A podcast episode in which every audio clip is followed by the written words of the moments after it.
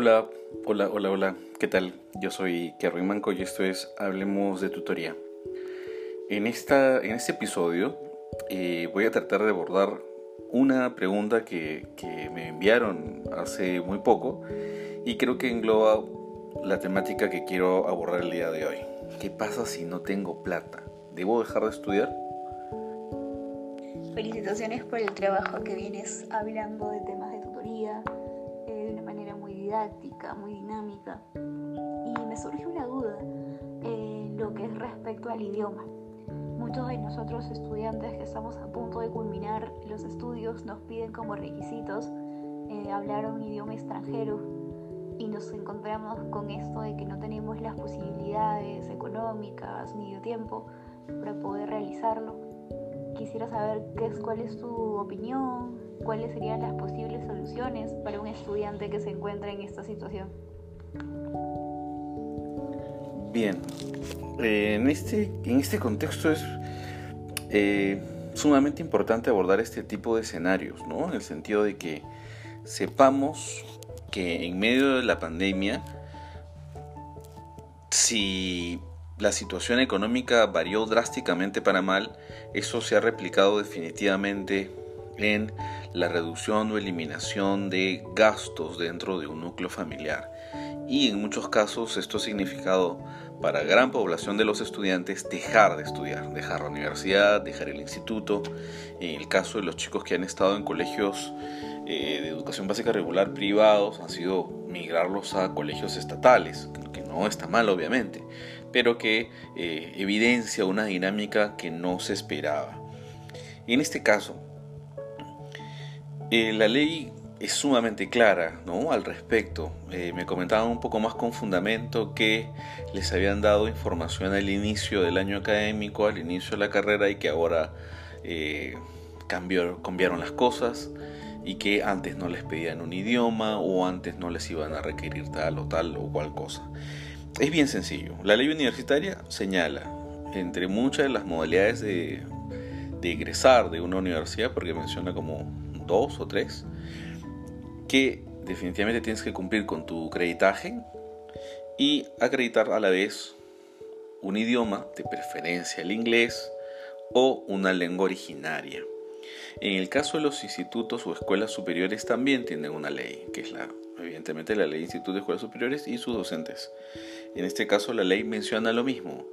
En algunos casos para otorgar el bachiller técnico es haber acabado con eh, el plan académico de estudios, presentar un pequeño proyecto de investigación en algunos casos y acreditar un idioma, de preferencia el inglés o una lengua originaria. Es la ley, es la ley vigente hasta el día de hoy. Así que si no lo sabías o si, tuviste una información distinta, que sepas que eso va a ocurrir.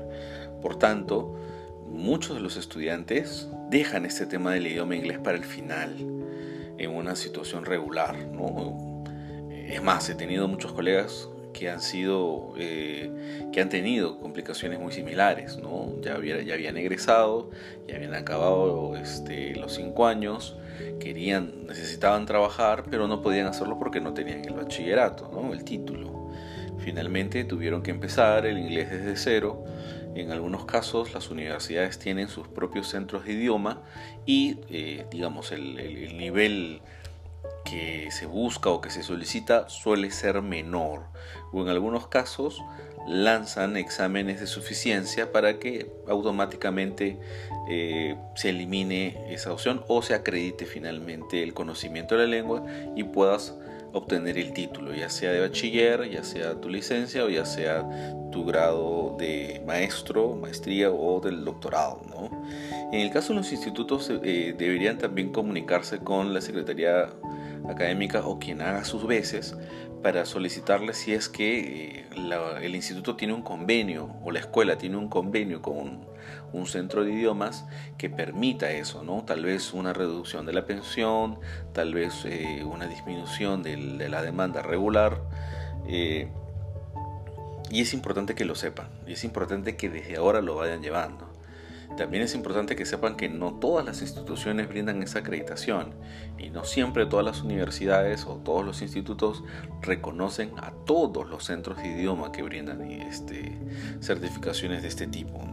Ahí digamos que hay una suerte de, de, vacío legal que aún no ha sido atendido por ninguna institución, en este caso el Ministerio de Educación. ¿no? No, no hay un marco que les otorgue una suerte de acreditación o mida su calidad como en el caso de SUNEDU, por ejemplo.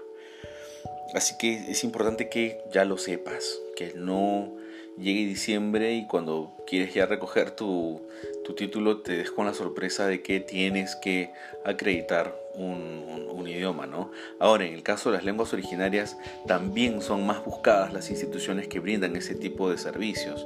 Suelen ser menores, ¿ah? En comparación del tiempo regular que te demanda estudiar un idioma inglés o alemán o portugués.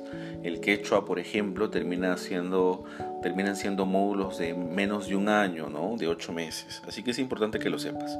Ahora bien, el fondo del, tema. No tengo dinero. ¿Qué pasa si no tengo dinero? Mira, que sepas que el Pronavec hasta hace una semana había lanzado una segunda convocatoria de becas que se llamó la beca continuadores y tiene un modelo que también se llamó la beca permanencia, justamente dirigidos a jóvenes que eh, no deberían interrumpir sus estudios por el tema de la pandemia o la falta de recursos.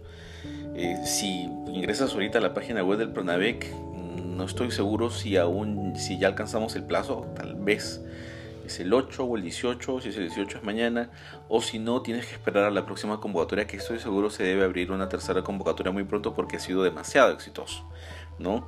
Dirigidos a universidades públicas, a universidades privadas, eh, y también tienes que hacer algo muy importante, que es el tema de la búsqueda de información.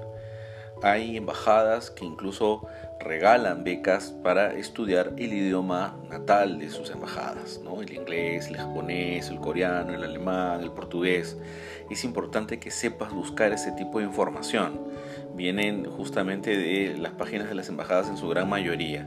Ahora bien, también tienes que buscar ONGs, existen organizaciones eh, no gubernamentales que brindan este tipo de apoyo, ¿no? Yo recuerdo, yo, miren, yo cuando estudié el pregrado lo hice gracias a una beca un fondo que se llamaba el Fondo RANS, que era administrado por la Compañía de Jesús en el Perú y era española, pero era una beca, si bien es cierto, me pagaba todos los estudios o los costos académicos, no tenía para materiales, pasajes y menos para el inglés.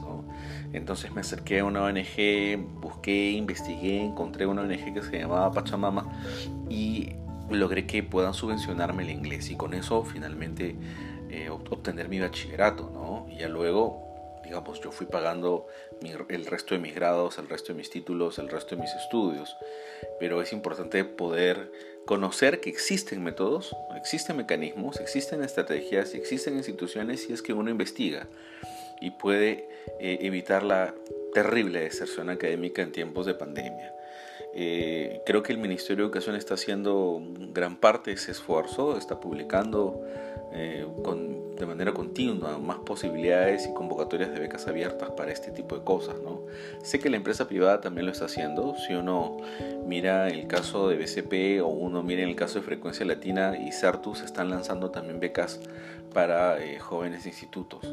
Así que es importante que sepas que el dinero no puede ser un limitante o no debería serlo en todo caso. Siempre deberían haber las estrategias, los mecanismos, las salidas legales y formales que nos permitan continuar con nuestros estudios. Además que es el tiempo ideal para hacerlo. Si uno está en casa, eh, muchos han sido cesados, muchos han perdido el empleo y quieren mejorar sus condiciones de empleabilidad para poder reinsertarse una vez la maquinaria se vuelva a mover, es mejor que podamos estar capacitados y, fortalecidos en este tipo de conocimientos prácticos, ¿no? más aún en el caso del idioma, y más aún si esto se repercute en la obtención de un grado que me permita eh, emplearme formalmente a la brevedad. ¿Sí? Entonces, por favor, nuevamente, a tomar sus precauciones, conversen con las autoridades de sus instituciones para ver, para ver el tema de las facilidades respecto de eh, la homologación del idioma eh, y, sepan que existen mecanismos externos que deben ser de, de, mucha ayuda, ¿no? Si no, conversen, lo otro que pueden hacer es conversar con sus delegados del Consejo Universitario, ¿no? Perdón, de la Asamblea Universitaria. Recuerden que tienen representantes estudiantiles en ella y pueden trasladar a las autoridades solicitudes como abrir cursos extraordinarios para que un grupo determinado de, estudiantes que van a egresar puedan recibir un examen, puedan tener un curso especial o algún tipo de ayuda que les permita poder obtener el grado de manera rápida y así emplearse. ¿no? Es responsabilidad y trabajo de todos. Sí, no tengo más que agregar. Por favor, sigan escribiéndome, sigan enviando sus consultas. Yo seré por demás feliz de atenderlas. Esto fue Hablemos de Tutoría y yo soy Kervin Mann.